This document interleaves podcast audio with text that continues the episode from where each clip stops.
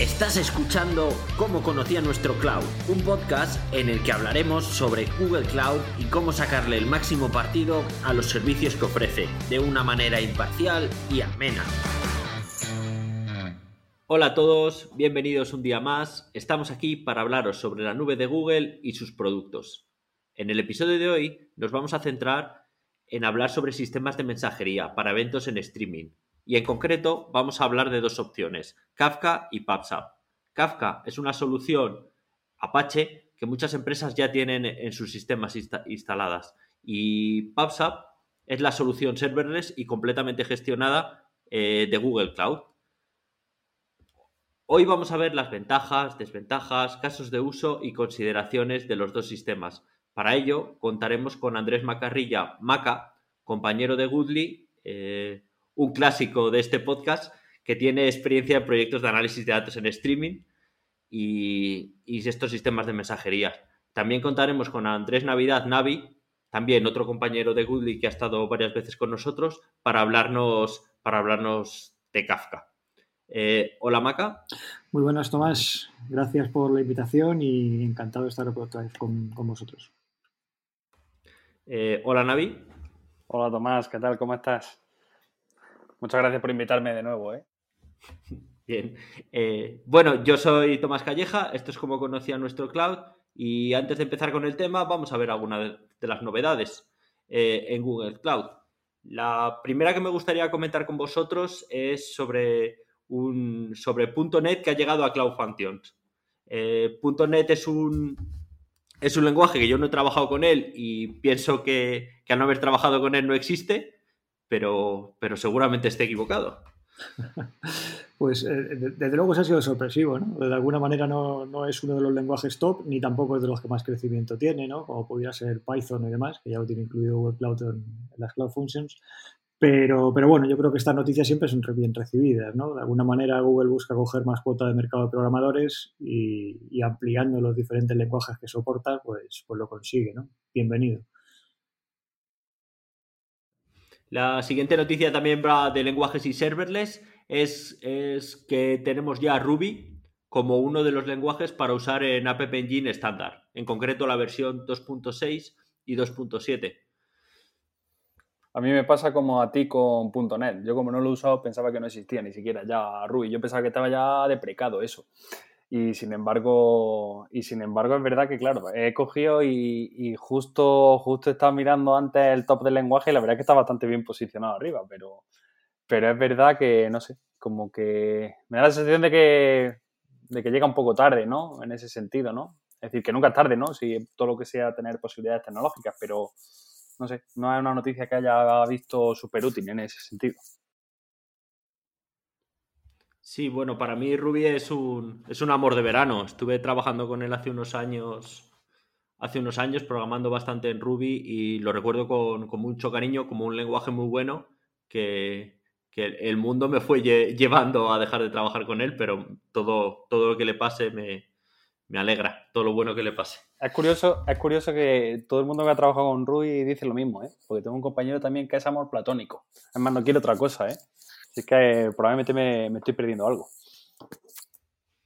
Sí, sí, ahora me, están entrando ganas de, volver. Bueno, vamos a continuar. La, siguiente noticia es, que se han habilitado para App Engine tanto flexible como estándar, se, han habilitado el, control de, de ingreso, el control de acceso.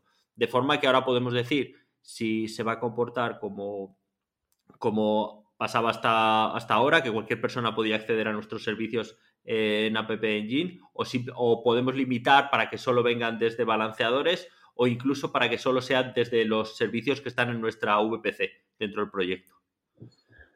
Pues por mi parte también era algo esperado, ¿no? Al final los que trabajamos con, con en este caso la, nube de Google, eh, la parte de los servicios gestionados pues no digo que no, estén para ponernos en producción, que sí lo están, pero sí es cierto que hay determinadas configuraciones cuando tú vas con un sistema de producción, sobre todo las relativas a seguridad, a, controlar ciertos accesos o configurar esos accesos de una forma determinada, que sobre los servicios serverless eh, no son fáciles o sencillos de configurar, ¿no? Hay que a veces que darle más vueltas, ¿no? Esta medida, esta noticia en concreto, bueno, pues viene a, cubrir una necesidad que había en, algunos casos de uso determinados y bueno, pues desde luego que va a solucionar la vida más de uno. Nosotros lo hemos sufrido o lo estamos sufriendo, ¿no? En algún proyecto a día de hoy. Sí, eh, todo lo que sea optar de, más posibilidades en serverless mediante configuración, mediante un clic, bienvenido es. Y creo que esta noticia es muy buena. Vale, pues, pues vamos a centrarnos con el tema. Vamos a empezar a hablar de sistemas de, mensajería, de publicación, suscripción, o bueno, tiene muchos nombres. Eh, ¿me, podéis contar un poco eh, acerca de qué son estos sistemas? Sí, sin ningún problema. Si quieres empezar con una descripción y luego vemos pues, casos de uso, ventajas y demás. Yo creo que como descripción básicamente lo podríamos reducir a que consta de, tres componentes, ¿vale? Los, publicadores o sistemas que emiten información, eh, el, bus de eventos o el broker de mensajería, que es el que aglutina esos mensajes, en, este caso en diferentes eh, topics o canales, y luego los suscriptores, ¿no? Eh, que son aquellos que se suscriben a los diferentes tópicos o canales de ese broker de mensajería para consumir la información. Yo creo que sería una pequeña descripción ¿no? de lo que es esta arquitectura ¿no? de publicación-suscripción. Sí, sin duda. Al final, mete el factor no es, no es algo que sea muy diferente a, bueno, a otro sistema de persistencia, no deja de ser un sistema de persistencia. Es verdad que te mete el factor como quizás de temporalidad en el que eh, la información que tanto se publica como que se va a consumir va a estar disponible durante un periodo determinado de tiempo y tras política de tras ciertas políticas, pues ese mensaje eh, desaparece, ¿no? Es un poco, pero la descripción que ha dado Maca la verdad es que ha sido muy buena. Eh, vale, ¿qué, ventajas e inconvenientes tienen estos sistemas o, bueno, o hay que usarlos siempre? Yo no los utilizaría siempre. De hecho, yo creo que no hay tecnología ¿no? que, sea una bala de plata. Al final, la tecnología debe ser un, medio y en este caso, como no puede ser de otra manera, pues pasa lo mismo. ¿no? Mm, eh, a mí siempre se me viene a la cabeza, bueno, pues, pues eh, casos de uso donde tengas que, crear eh, comunicaciones asíncronas o sistemas orientados a arquitecturas orientadas a eventos. ¿no? Es lo que siempre se te viene a la cabeza. Ventajas, pues, pues eh, muchas y variadas, ¿no? Igual que desventajas también. Ahora las repasamos y son, las, son lo que siempre tenemos que tener en cuenta, ¿no? Eh, para, poder escoger eh, definitivamente si esto aplica o no, ¿no? Eh, para mí una de las mayores ventajas es el, poco acoplamiento que hay entre, entre publicaciones y publicaciones, publicadores perdón, y suscriptores. ¿no? Al final, el, que el publicador pueda emitir información sin saber eh, quién la va a consumir ni tener que preocuparse por ellos, ¿no? él lo lanza la, información producida al broker y, y ya la consumirá el suscriptor pues, pues es, una maravilla, ¿no? Y de, esa misma manera irlas también al suscriptor del publicador, ¿no? Es una caja negra que eh, emite información y al final tú la vas recogiendo según va llegando, ¿no? Entonces, esa separación de, por llamarlo de alguna manera, de, responsabilidades, pues para mí es muy, muy, muy interesante, ¿no?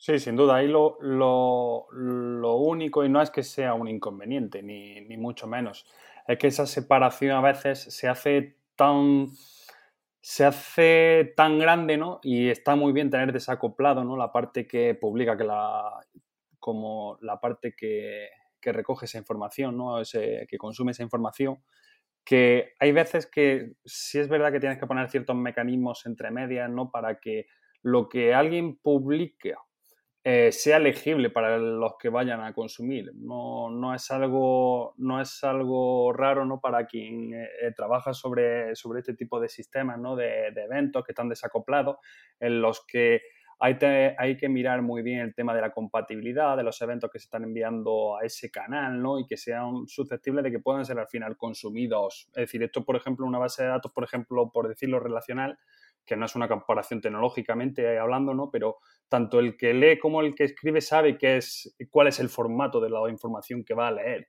En, un canal, eh, luego lo veremos más adelante, pero por defecto eh, no tienes esas restricciones a priori. Entonces, la gran ventaja que tiene también a veces puede ser que penalice un poco. Es que pareciendo lo mismo, para mí no es lo mismo, quiero decir, y, estoy contigo, ¿eh? la principal desventaja que tiene es que tiene eh, eh, lo que podríamos llamar un acoplamiento, un alto acoplamiento semántico, ¿vale? Es decir, yo tengo la capacidad como persona de hablar mucho y los oyentes, pues el que quiera, mm, yo no me preocupo de ellos, quien me quiera escuchar, me escucha y demás. Ahora bien, hay un acoplamiento semántico en el que yo estoy hablando en un idioma. Aquel que no entienda mi idioma no es capaz de entenderme, recibe eh, mis mensajes pero no los entiende. Es precisamente la, desventaja. ¿eh? La, ventaja es, eh, no me tengo que preocupar quién me, escucha, cuántos sistemas me escuchan. La desventaja es que esos sistemas tienen que comprender el idioma que, hablamos. Y luego ahí veremos cómo estas dos soluciones se ocupan un poco de de poder mitigar eso que Navidad decía, ¿no? Y, bueno, cómo, cómo lo solucionan cada una de ellas. Genial. Pues si queréis vamos a ver casos de uso. Vamos a ello. Eh, sí, venga, vamos. Eh, por ejemplo, tenemos aquí un caso de uso que sería para balancear cargas de trabajo entre, entre clusters. Pues bueno, pues eh, el, caso sería eso. Tenemos usar estos sistemas de mensajería como, como colas de, tareas, de forma que distintos trabajadores, distintos workers puedan ir ellos mismos pidiendo el trabajo y autogestionándose. Sí, además ahí generalmente, generalmente tienes, tienes la capacidad de que estos sistemas por defecto te dan una implementación de balanceo dentro de sus propias, tanto en PubSub como en Kafka, eh, tú te suscribes, bien sea, cada uno tiene una manera ¿no? de llamarlo, pero en PubSub suscripciones o en, o en, Kafka directamente a través de un grupo ID, ¿vale? un grupo de consumidores, eh, que directamente tú conectándote ya te balancea en la carga entre el número de consumidores que tenga esa suscripción o ese, o ese grupo de consumidores. ¿no? Entonces automáticamente tienes un balanceo de carga ahí que será mejor, peor, puedes ajustarlo, eh, sobre todo en, en Kafka, pero ya directamente lo tienes por defecto. Bien, bueno, eh, el siguiente sería el, poder hacer flujos de trabajo eh, desacoplados, como comentábamos, como comentábamos un poco en, en, las ventajas, que nos permite, bueno, sí, el, el, no tener que tener todos los sistemas fuertemente acoplados y poder ir cambiando piezas. Sí, eso es. Eh, en, sistemas donde lo importante es eh, hacer esas separaciones eh, de dominios e incluso de funcionalidad, ¿vale? donde incluso puede que los desarrollos de esos servicios que emiten información y lo de los que los consumen sean de personas y equipos que no tienen nada que ver, incluso de empresas separadas pues, pues esto es una ventaja, ¿no? Yo me dedico a, exponer la información, a producir esa información, documento de cómo es el formato de la misma y todo aquel que la quiera consumir, bueno, pues únicamente se va a tener que conectar a uno de esos brokers que hablábamos antes de mensajería y empezar a recibir mi información. Ellos se encargarán de gestionar la, volumetría, el cómo consumen esa información, posibles políticas de reinventos, todo eso queda fuera ¿no? de, de lo que es la propia producción de la información. Entonces, este tipo de sistemas encaja perfectamente en esto que hablamos. Más casos que, podríamos eh, pasar, por ejemplo, pues eh, la redistribución de, cachés, ¿no? de, datos. Eh, ¿Cómo funciona aquí? Bueno, pues es un poco parecido al, caso de uso que hemos hablado antes. ¿no? de alguna manera se produce la información, se actualizan los datos que se quieren poner sobre una caché y esas cachés se van retroalimentando con la información producida de forma automática y no sé si en tiempo real o no en tiempo real, pero, pero la latencia que habría ¿no? desde que se publica esa información en el Kafka o en el PubSub, en el servicio de mensajería, hasta que está disponible a los usuarios es, mínima. Mm.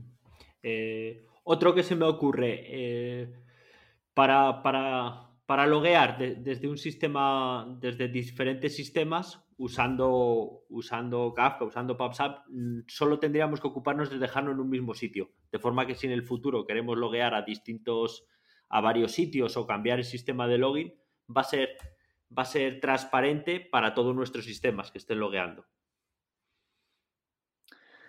Más casos, eh, pues por ejemplo un, IoT, ¿no? Eh, un IoT también aplica perfectamente para estos tipos de, para estos tipos de tecnologías. ¿no? Tenemos un montón de dispositivos, eh, cada uno con un formato de información diferente, con una cadencia de envío de la información diferente, con una volumetría incluso diferente. Eh, y todos lo volcamos sobre una cola de mensajería, un sistema de, que puede ser un Kafka o un PubSub en este caso, sobre podemos separar esa mensajería de los diferentes orígenes en diferentes canales si nosotros quisiéramos, hacer operaciones con esa información y los suscriptores o el único suscriptor que es el receptor de toda la información de este sistema de IoTs, pues también se podría, se podría alimentar y, y de alguna manera podría aprovechar las ventajas de un sistema de este tipo. Estaba, estaba imaginándome, pero claro, va un poco más, más allá eh, del hecho de utilizar estos sistemas de mensajería para, una, para un posible, al final, motor de reglas, ¿no? Donde eventos que te van llegando directamente eh, en, estos, eh, en estos sistemas, ¿no? Y que te van entrando en tiempo real, donde puedes definir ciertas métricas o incluso ya algo más avanzado que supongo que veremos ahora un poco más adelante de qué te da cada uno, pero incluso ya tener la posibilidad casi, casi de manera o muy sencilla de poder incluso lanzar consultas SQL sobre estos sistemas, bien sea Kafka o bien sea, o bien sea por ejemplo, PubSub, que ahora lo veremos un poco más adelante si queréis en detalle, pero es, una, es uno de los casos de uso, por ejemplo, que a mí me resulta bastante, bastante curioso, ¿no? El hecho de que casi con una consulta SQL que tú definas de manera estático, los datos fluyan por esa consulta SQL en lugar del paradigma tradicional, ¿no? Donde tú tienes los datos estáticos, lanza la consulta sobre esos, eh, sobre esos datos y te devuelve un resultado. Entonces, es, un caso de uso que a mí me gusta, me gusta bastante. Muy.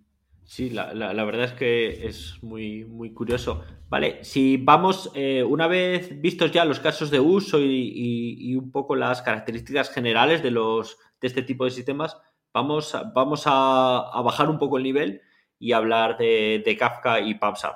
Entonces, bueno, si os, parece, vamos a ver cuáles son los puntos fuertes de Kafka y luego vamos a por los de PubSub. ¿Quién, quién se anima a hablarnos de Kafka y sus fortalezas? Bueno, pues a ver, yo por ejemplo eh, he trabajado en el pasado, recientemente menos, pero sí he trabajado bastante con, Kafka.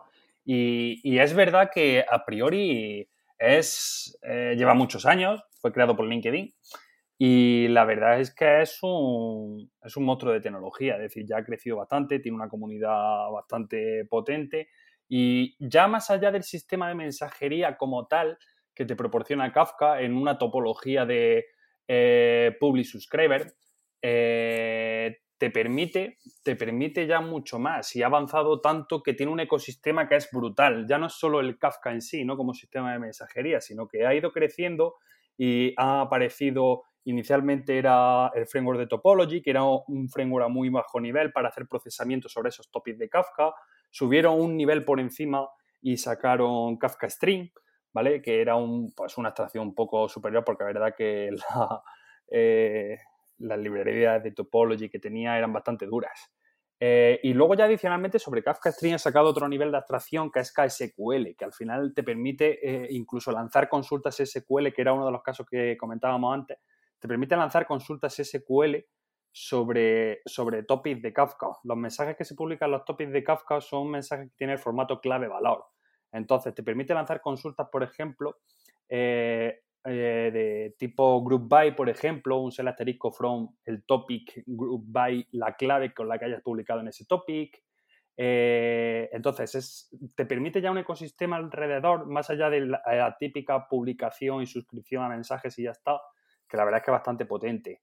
Tiene también un SEMA Registry, ¿no? Es decir, aquí una de las compañías que comercializa Kafka eh, pues lo ha, trabajado mucho en ello y aunque es open source y cualquiera puede utilizarlo, lo tiene muy bien integrado. El, SEMA Registry, que era uno de los problemas que hablábamos antes, ¿no? El, el hecho de controlar en qué formato, o sea, que ese lenguaje, que esa capa semántica que se está estableciendo en ese topic sea entendible para todo el mundo. Es decir, yo no te dejo publicar ese SEMA Registry, controla el esquema del topic, ¿no? De los datos que están en el topic.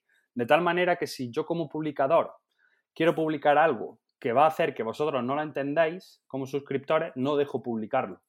Entonces, es un ecosistema, SEMA Registry es algo que es bastante, bastante útil y que probablemente en una compañía en la que tenga una arquitectura orientada a eventos es indispensable, bajo mi punto de vista. Vendría un poco esta característica a, limitar un poco uno de los problemas que hablábamos antes generalistas, que era de pues la diferencia de que no tienes control de qué se publica. Total, total. Es decir, es eh, y, es, es, es, una de las grandes de las grandes necesidades y de los grandes retos que tienes cuando empiezas con un sistema de cola y cuando quieres hacer una arquitectura orientada a eventos o un procesamiento en streaming sobre información que te viene de otros sistemas en los que no puedes romper esa compatibilidad. Entonces, es, son piezas, esa pieza del SEMA Registry es fundamental, o bajo mi punto de vista es fundamental.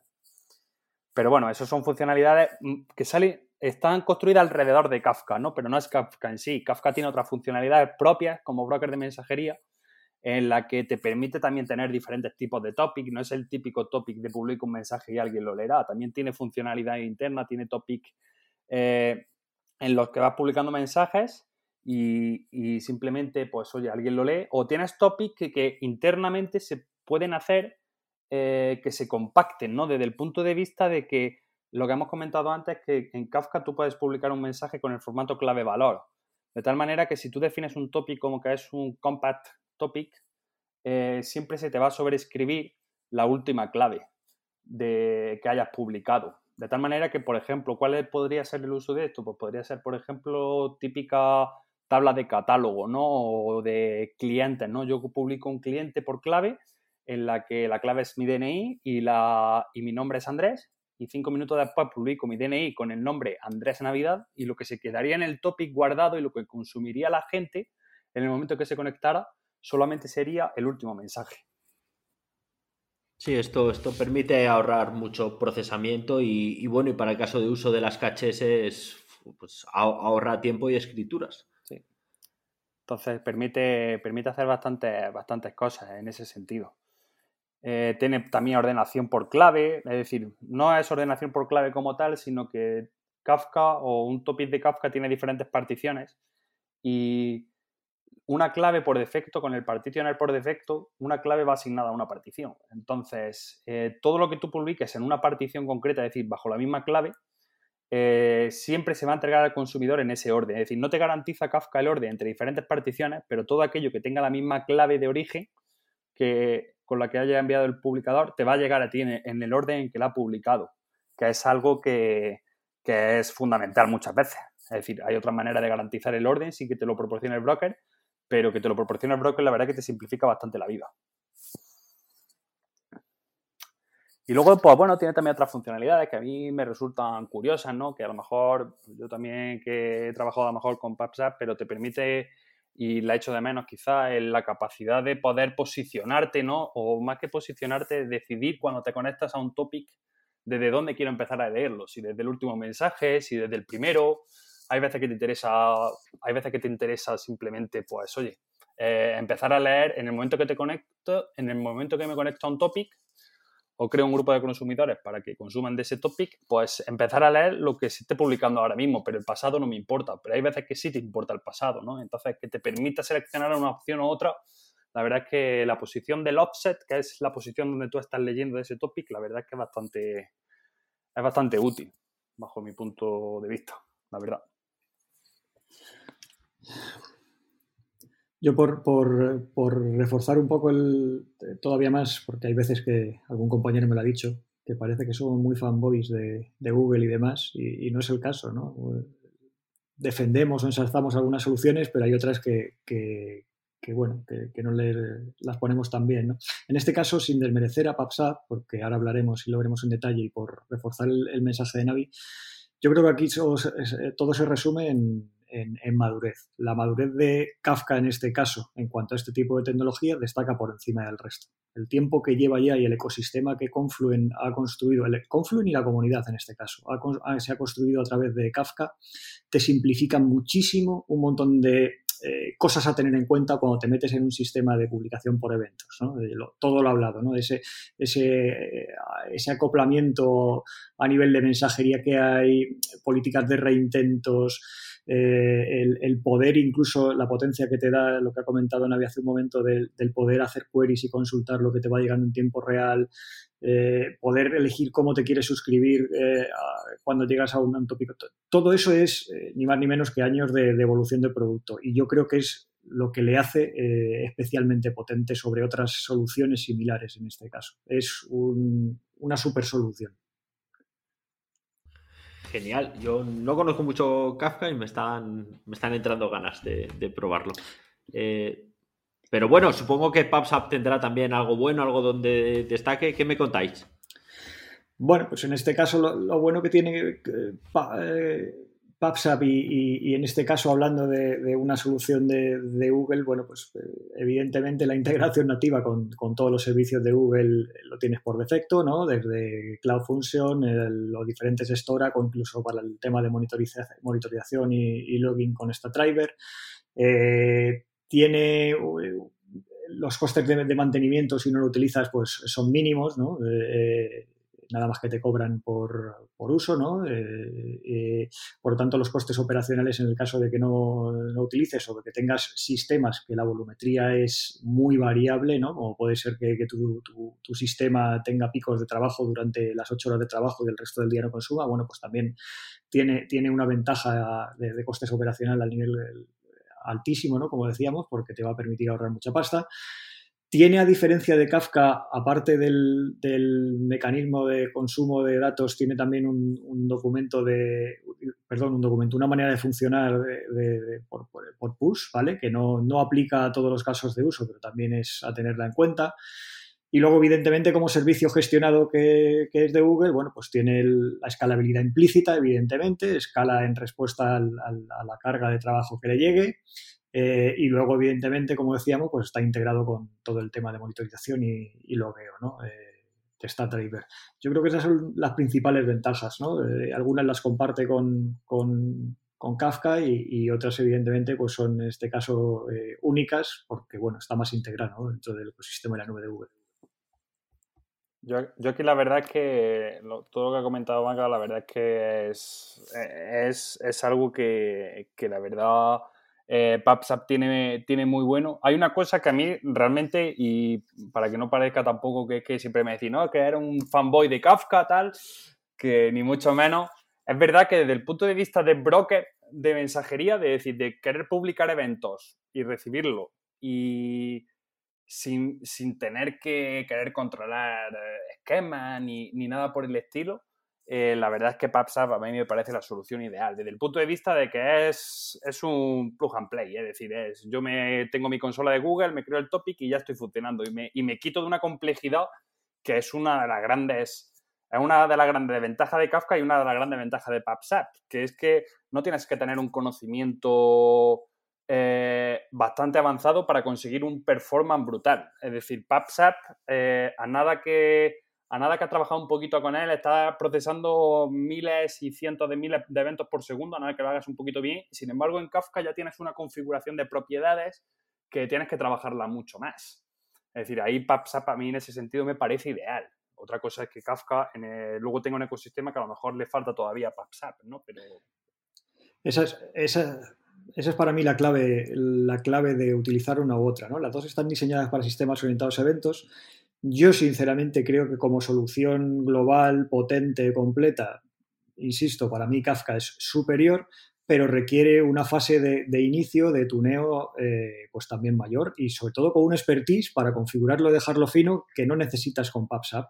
Con, Kafka hemos trabajado en el, pasado eh, en, proyectos de Big Data y la, potencia que tiene para, ya no solo para, para eh, lo diré, para transmitir información, para tratar información en tiempo real, sino la capacidad que te da para actuar sobre esa información en tiempo real es, totalmente eh, distinta a la que tienen otros productos, no, la tienen otros productos, ¿no? Pero insisto, la fase de tuneo, la fase de dejarla fina y arrancarlo, no tiene nada que ver con PubSub. Con PubSub estamos hablando de que en, unos minutos, en cuestión de minutos, cuando ya evidentemente lo has hecho alguna vez que otra, en cuestión de minutos tienes funcionando un sistema orientado a eventos eh, que es escalable, que lo puede monitorizar, que, es eh, serverless a, todos los niveles. Son diferentes casos de uso y evidentemente los, son herramientas eh, diferentes también. Sí, a ver, yo, yo, entiendo que si tienes un caso de uso sencillo en el que la funcionalidad de PubSub te, te vale y te cubre tu caso de uso, sería recomendable cógelo como opción, ya que te ahorras un montón de complejidades. Que tu caso de uso necesita alguna de las características o, funcionalidades del ecosistema que habéis hablado, pues entonces Kafka sería un poco la, solución. Incluso, fijaros, para que voy a seguir reforzando mi posición de PubSub para que yo creo que lo único que le falta a PubSub en ese sentido es, tener la capacidad de un SEMA Registry, que yo sí es verdad que esa será una noticia que cuando algún día hagamos un POPS y, y estás diciendo esa novedad, Tomás, han hecho un SEMA Registry en PubSub. Bueno, voy a, voy a, voy a, abrirme, voy a abrirme una cerveza cuando esté aquí en el, en el podcast, aquí. Porque la verdad es que va a ser un notición. Si, si, deciden hacerlo en algún momento, va a ser un notición. Y a partir de ese momento, ya, ya, por ejemplo, en Google tienen la posibilidad de, por ejemplo, es verdad que a través de Apache Beam, por ejemplo, puede hacerlo, pero eh, puede incluso lanzar consultas SQL con Apache Beam, ¿no? En un proceso de streaming. Entonces, o hacer procesos. En este caso sería más bien, es como un transformador, ¿no? De a través de una consulta SQL tener un proceso en Dataflow que te procese esa información que te llega de eventos de PubSub. Entonces, eh, vas, a tener, vas a tener también esa posibilidad, pero creo que la guinda que le queda a PubSub en ese sentido es sobre todo el, el SEMA Registry que hemos comentado antes. Y, manejar el orden también, ¿no? Quiero decir, eh, ahora veremos que PubSub, eh, una de las novedades que tiene es el, la posibilidad de manejar el, orden de los mensajes y cómo los maneja, pero es cierto que la capacidad que tiene Kafka a la hora de manejar el orden, incluso con diferentes tópicos, con diferentes grupos de consumidores distribuidos y demás, de momento no la tiene en este caso PubSub. Pero bueno, está en camino, como decías, ¿no? Yo creo que, que de hecho, en este caso yo soy de la teoría que siempre digo que, que copiar no es malo, pues lo malo es copiar sin mejorarlo, pues yo creo que evidentemente está cogiendo muchas cosas del referente que es Kafka. En este caso yo creo que el esquema registry terminará llegando, como decía, porque es una necesidad. Y ha empezado con el orden, ¿no? que también es una cosa que, que, era, que era necesaria, que era necesaria y que te encuentras en muchos casos de uso que tienes que mantener el orden de mensaje en el llegado. ¿no? Se han metido un orden aquí, ¿no? Eh, eh, sí, este año, porque si, hubiéramos estado grabando este podcast hace, hace unos meses, seguramente saldría como las grandes limitaciones, o eran las que solían salir. Ordenación y filtrado de mensajes. Bueno, el filtrado no es tan, no es tan fundamental, pero, pero sí es una funcionalidad que te ahorra trabajo. No tienes que estar atento a todos los mensajes, puedes directamente elegir cuáles te llegan y cuáles no. Y, la ordenación, pues evidentemente es muy útil. La ordenación de momento está limitada a, lo que es, eh, o sea, básicamente cuando tú construyes un mensaje, eh, le tienes que poner dos opciones, una, una key, eh, una clave en este caso al, mensaje que, que, dice o lo, por la cual puedes empezar a ordenar, ¿vale? Todo ese tipo de mensajes que lleven esa clave. Y luego aparte tienes que activar con, un, con un parámetro estos mensajes, esta key, mejor dicho, de mensajes tiene que ser ordenada. ¿no? Y luego acepta dos parámetros básicos, ¿no? Kafka en este caso es más completo, va más allá, como decía, pero en este caso PubSub ha, optado por, dos eh, tipos de configuraciones, ¿vale? Eh, te permite eh, configurar la consistencia de la reentrega de los mensajes con la misma clave, es decir, si yo marco cómo mis mensajes tienen que ser ordenados, PubSub el redelivery, ¿vale? Lo que llaman el redelivery, el reenvío de mensajes lo maneja de forma autónoma, pues eh, esto se aplica a todos esos mensajes con la misma clave, ¿vale? Él de forma automática, todos los mensajes con la misma clave, los va a poder o se va a encargar de gestionarlos, ¿vale? No lo tienes que hacer tú de manera manual ni tener en cuenta de si estos mensajes con la misma clave se han enviado ya o no. Y también lo hace con, le puedes eh, decir que la afinidad de los mensajes, eh, eh, activarle si quieres que la tenga en cuenta o no. Es decir, yo no sé si sabéis que PubSub entrega al menos los mensajes una vez, ¿no? esa es un poco la, la, filosofía. Pues lo que dice es, le entrego o le vuelvo a entregar los mensajes con el mismo ID al consumidor que me haya consumido el primer mensaje, como mínimo al consumidor que me haya consumido el primer mensaje. De esa manera nos aseguramos que el orden al menos eh, uno de los consumidores sea capaz de, ejecutarlo. Kafka va más allá y tiene más configuración, eh, pero, pero yo creo que, bueno, como primera aproximación para, como propiedades y como posibilidades de ordenación dentro de PubSub, no está mal, no está mal. Te da cierta flexibilidad y te permite, la verdad es que al menos hacer algo que antes tenías que implementar de cero, ¿no? que era, que era eh, todo ese control de la ordenación, política de reintentos con claves que yo quiero ordenar, quién las lee, quién no las lee, etcétera, etcétera. Sí, además ahí en cuanto a ordenación, que una de las cosas por, por quien nos escuche y, y, decir cómo, cómo, a lo mejor esa, esa activación o esa, o esa ordenación, perdón, de los mensajes, muchas veces al final lo que pasa es que la estás delegando en el consumidor, desde el punto de vista de que ya tienes que estar jugando con fechas, desde el punto de vista de, pues si, oye, la fecha que estoy procesando este evento, por ejemplo, es posterior al evento que he procesado previamente, bien sea porque la hayas persistido en algún sitio, ese mensaje debería de descartarlo en el caso en el que sea viable descartarlo porque tengas que machacar información, ¿no? Entonces, te, obliga, te obliga desde el punto de vista de consumidor meter una lógica que a veces no, no, es sencilla, no es sencilla. Y una de las grandes cosas que a mí, por ejemplo, siempre intento evitar en la medida de lo que se puede, a veces no es posible, ¿no? Pero en los procesos en los que estás consumiendo mensajes de un topic y tienes que garantizar ese orden, primero preguntando, o, decir, o primero consultando al destino de eh, si esa fecha o la fecha del mensaje que ha procesado anteriormente es posterior a la que te ha llegado del evento, implicaría hacer como una select en el sistema de destino por cada evento que te está llegando. Es decir, con que ante un pico de imaginaros de 10.000 eventos por segundo, estás machacando el sistema de destino, en lugar de insertar directamente si sabes que te está llegando en el orden correcto. No es lo mismo tener que hacer 10.000 inserciones por segundo que hacer 10.000 selects por segundo y 10.000 inserciones por segundo. Entonces, eso es una de las cosas de la problemática que había en ese sentido, de la ordenación. Sí, vamos, es, justo como has dicho, había soluciones para, minimizar el problema, pero te requería un, trabajo extra que, no era necesario. Vale, eh, me gustaría también hablar o, ver un poco las diferencias entre los dos tipos de PubSub que hay, porque desde hace poco han sacado lo que llaman PubSub versión Lite, versión Light, que, que, nos permite usar PubSub de una manera un poco distinta. Eh, no sé si habéis oído hablar del producto, seguro que sí. ¿Qué, os parece? Y, bueno, eh, ¿cuáles son sus principales diferencias con PubSub normal? Pues eh, básicamente yo creo orientado, como su propio nombre indica, el Light va un poco orientado a, tener un producto algo más simple, pero que también vaya a, a un público que quiere gastarse menos, ¿no? que, requiere menos, menos, eh, menos solución para, para, echarse a andar.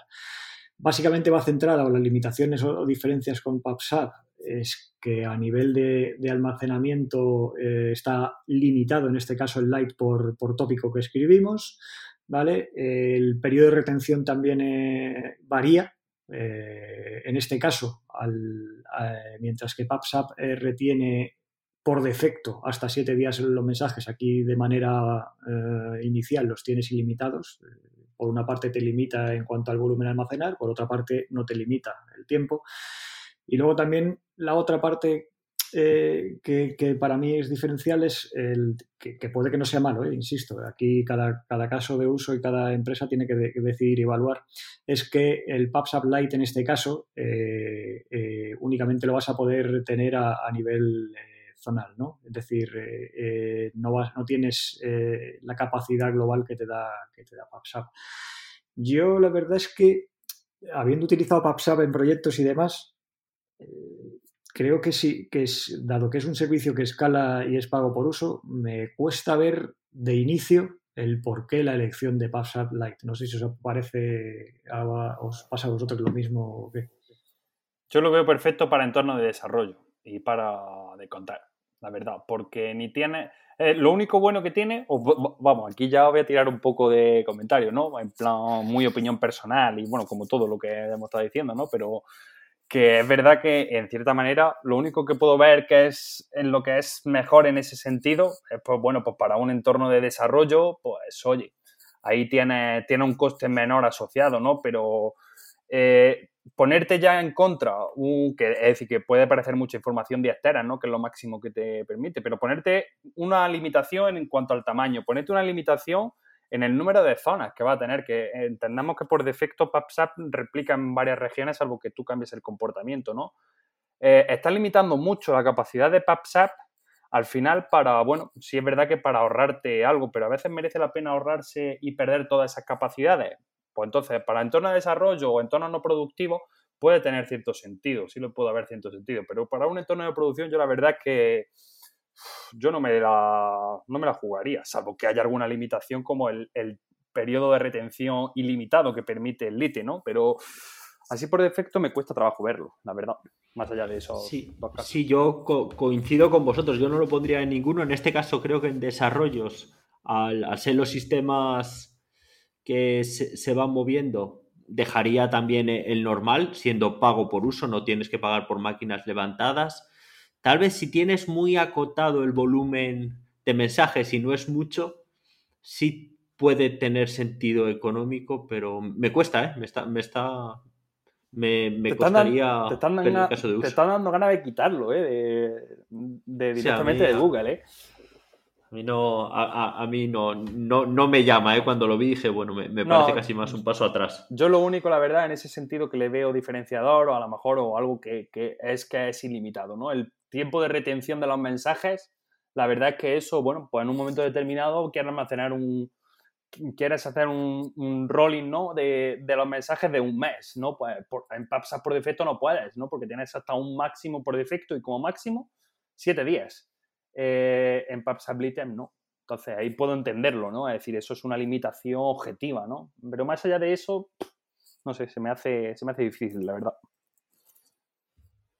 Genial, pues si os parece vamos a ir sacando las conclusiones finales de los, de los dos productos y vamos a ir, y vamos a ir cerrando eh, este podcast sobre sistemas de mensajería.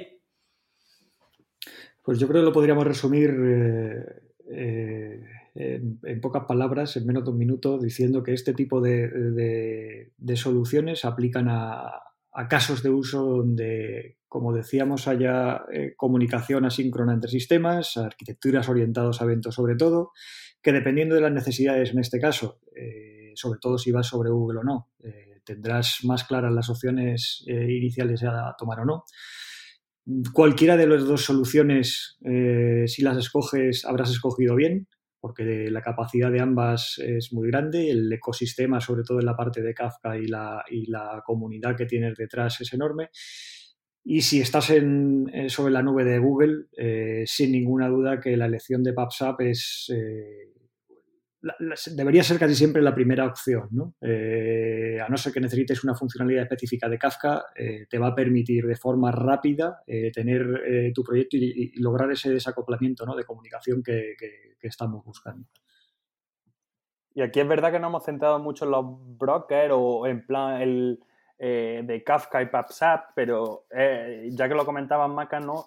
todo el ecosistema al final de, de, de Google, ¿no? Que es verdad que cuando tus mensajes están en PubSub, integraciones con que no están en el top en el, en el momento de, este post, ¿no? Pero eh, integraciones con Cloud Function, integraciones con, pues no sé, construcciones con, disparadores de eventos, con para subida de ficheros a Cloud Storage, que se dispara un evento a una a un PubSub. Es decir, hay mucha funcionalidad que, que te, te, soluciona la vida, pero, pero bastante, bastante mucho, ¿no?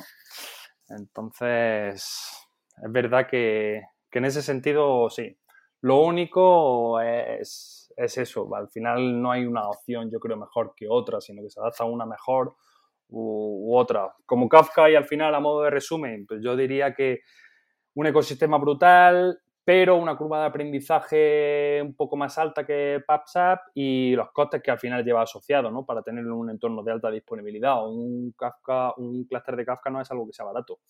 Eh, en algo en un sistema de producción que se use de manera un poco masiva, ¿no? PubSub puede tampoco no serlo, ¿no? Pero es verdad que si te paras a echar números de gente que necesita para mantener el clúster, infraestructura, bla, bla, bla, bla, es, mucho, es mucho coste. Yo creo que para la, para misma más volumen de información, hasta un determinado ratio, eh, yo creo que PubSub incluso saldría, saldría más barato, ¿no? Luego ya a partir de determinado volumen de información, probablemente a lo mejor Kafka compense, ¿no? Pero, pero esa es un poco la idea. Genial, estupendo. Pues hasta aquí el episodio de hoy. Me gustaría volver a a, daros las gracias por haber estado hoy aquí. Siempre es un placer, se aprende muchísimo con vosotros. Gracias a vosotros por contar de nuevo con, nosotros. Muchas gracias por invitarnos. Yo cada vez le estoy cogiendo mal gusto a esto, o sea que cuando, cuando queráis. Genial, pues este, esto ha sido como conocía nuestro cloud. Muchas gracias a todos los oyentes por escucharnos y nos vemos en el próximo episodio. Hasta pronto.